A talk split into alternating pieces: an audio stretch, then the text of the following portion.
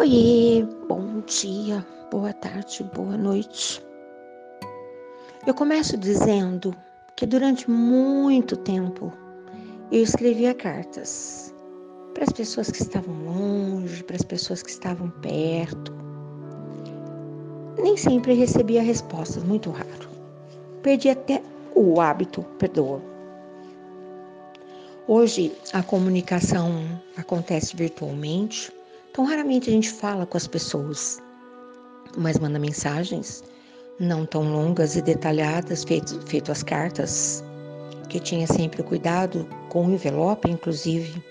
Às vezes até desenhava nos envelopes. Era impossível não saber que a carta havia sido escrita pela minha mão.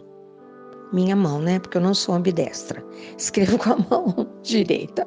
A mão esquerda sempre segurava o papel. Enfim. Fazia muito tempo que eu não tinha nem, nem pensamentos sobre carta, enfim. Mas eu tive a alegria de constatar que na minha caixa postal física, sabe aquela caixinha que fica inserida no muro de algumas casas? Tem algumas que são que ficam no gramado, não, aqui em casa ela está no muro. E havia uma carta. E eu pensei, puxa, quem será que me mandou uma carta? Quer dizer, imaginei uma mensagem, porque o envelope estava fechado. E qual não foi a minha surpresa? Que dentro do envelope fechado havia uma carta anônima, sem assinatura. Eu falei: Oi? Ai, ai. Eu vou contar, porque para você que me ouve, eu posso contar qualquer coisa. Eu não tenho medo de do que você vai pensar, porque você pode me contar, inclusive. Era alguém manifestando descontentamento por uma história que eu contei. E eu pensei, como é que alguém pode manifestar o descontentamento por uma história que eu contei, se raramente minhas histórias têm nome? E aí eu lembrei de uma música que eu gosto bastante, que a Castia Eller canta. E ela diz na música que ela estava lá em casa, a vitamina estava pronta, o rádio estava ligado, e ela ouviu a carta dela musicada. E ela fala que alguém pegou a carta que ela escreveu e transformou em música. Artista, meu bem. Artistas fazem isso. Eu sou uma artista. Quando eu ouço uma história, eu sempre penso: quem conta um conto aumenta um ponto. Para a maioria das pessoas, eu pergunto: eu posso contar a sua história? Mas eu posso contar do meu jeito? Eu posso contar de um jeito que anime outros corações? Para que, que eu conto história? Para levar notícia. Não é um noticiário. Não é um telejornal que tem que ser fiel ao relato. Eu conto a história do meu jeito, do jeito que eu interpretei, mas não vou poder me defender porque a pessoa não assinou a carta. Mas enfim, por algum momento passou pela minha cabeça que eu não vou mais contar história alguma. Só vou contar quando eu estiver diante de alguém e a pessoa me pedir, conta uma história, e eu conto a história para a pessoa. Mas aí eu pensei, minha bisavó passou a vida inteira contando histórias e os personagens não tinham nome. E quando ela vestia uma princesa de estrelas, de lua, claro que eu sabia que aquilo era impossível. Mesmo quando eu era menina, como é que alguém vai vestir uma roupa de estrelas? Quem é que vai lá no céu de veludo buscar uma estrela? Eu sabia, eram metáforas, eram histórias, eram fantasias. Eu sou essa pessoa da fantasia. Se eu não tenho mundo real, aham, uhum, eu vivo imersa no mundo real. Posso te falar a verdade? Terrível. Cheio de problemas, cheio de dor, cheio de medo. Eu tenho muito bem consciência de tudo isso. Então, essa brincadeira das nossas histórias que eu compartilho contigo, que você me empresta os seus ouvidos, não tem nenhuma pretensão. Não tem intenção de ganhar dinheiro, não tem intenção de ficar famosa, nada. É uma brincadeira. Eu conto do jeito que minha bisa contava, do jeito que minha avó contava, do jeito que minha mãe contava. Uma história. Eu sou uma contadora de histórias. Quando a gente assiste uma novela, uma série, um livro, claro que aquelas histórias pertencem a muitas pessoas. Porque a, a arte imita a vida, mas a vida imita a arte. Agora, quem escreveu vai ter que sair pedindo desculpas porque não foi extremamente fiel ao relato ou porque contou uma história parecida com a sua?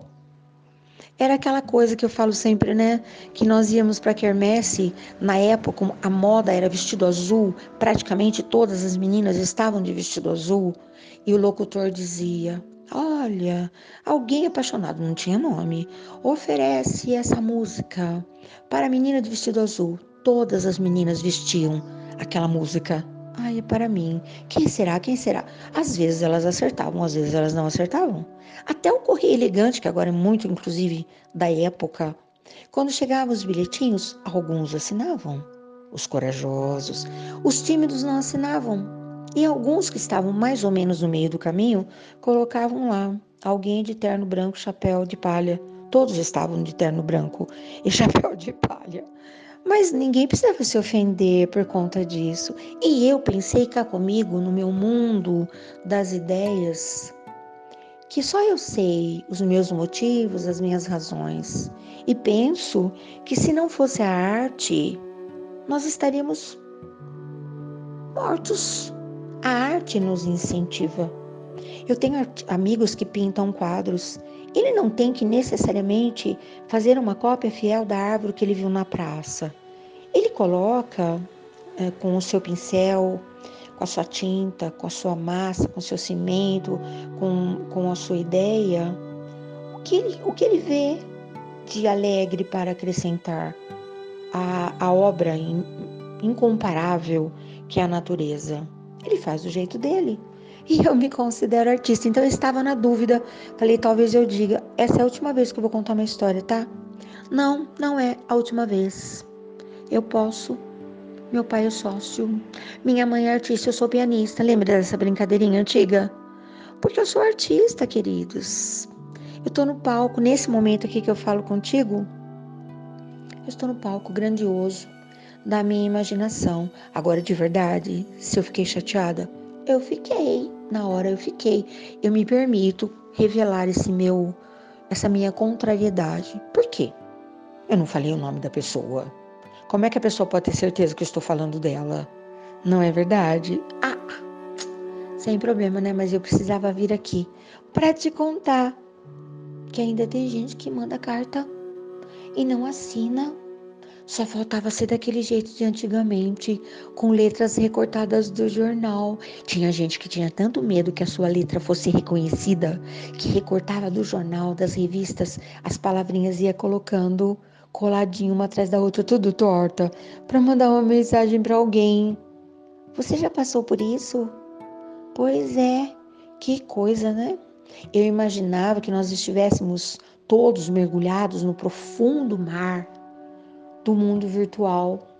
E de repente o mundo real veio tanto falar. A pessoa passou pela minha calçada, botou a mão na minha caixinha.